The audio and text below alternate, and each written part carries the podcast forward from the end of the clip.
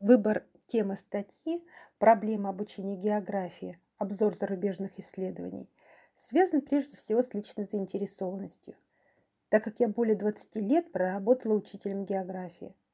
И за это время на моих глазах произошло изменение отношений людей к школьной географии. Еще в 90-х годах географией интересовались, учащиеся массово выбирали этот предмет в качестве выпускного экзамена – но в последние годы географию не требуют сдавать даже профильные вузы. В том виде, в котором география сейчас представлена в школе, оказалась невостребованной в современном мире, а именно в энциклопедическом, информационном виде. Анализ зарубежных статей по проблемам обучения географии показал, что за рубежом наблюдается аналогичная ситуация.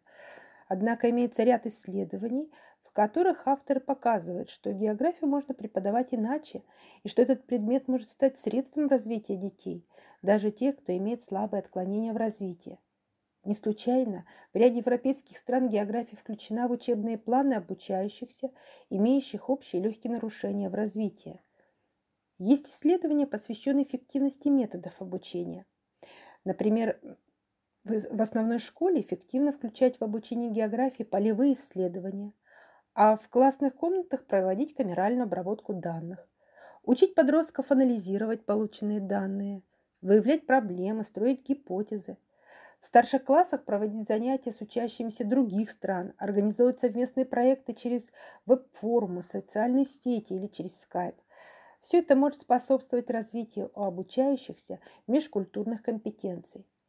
Таким образом, ряд выводов, сделанных на основе эмпирических исследований и описанных в данной статье, могут быть актуальными для российской школы.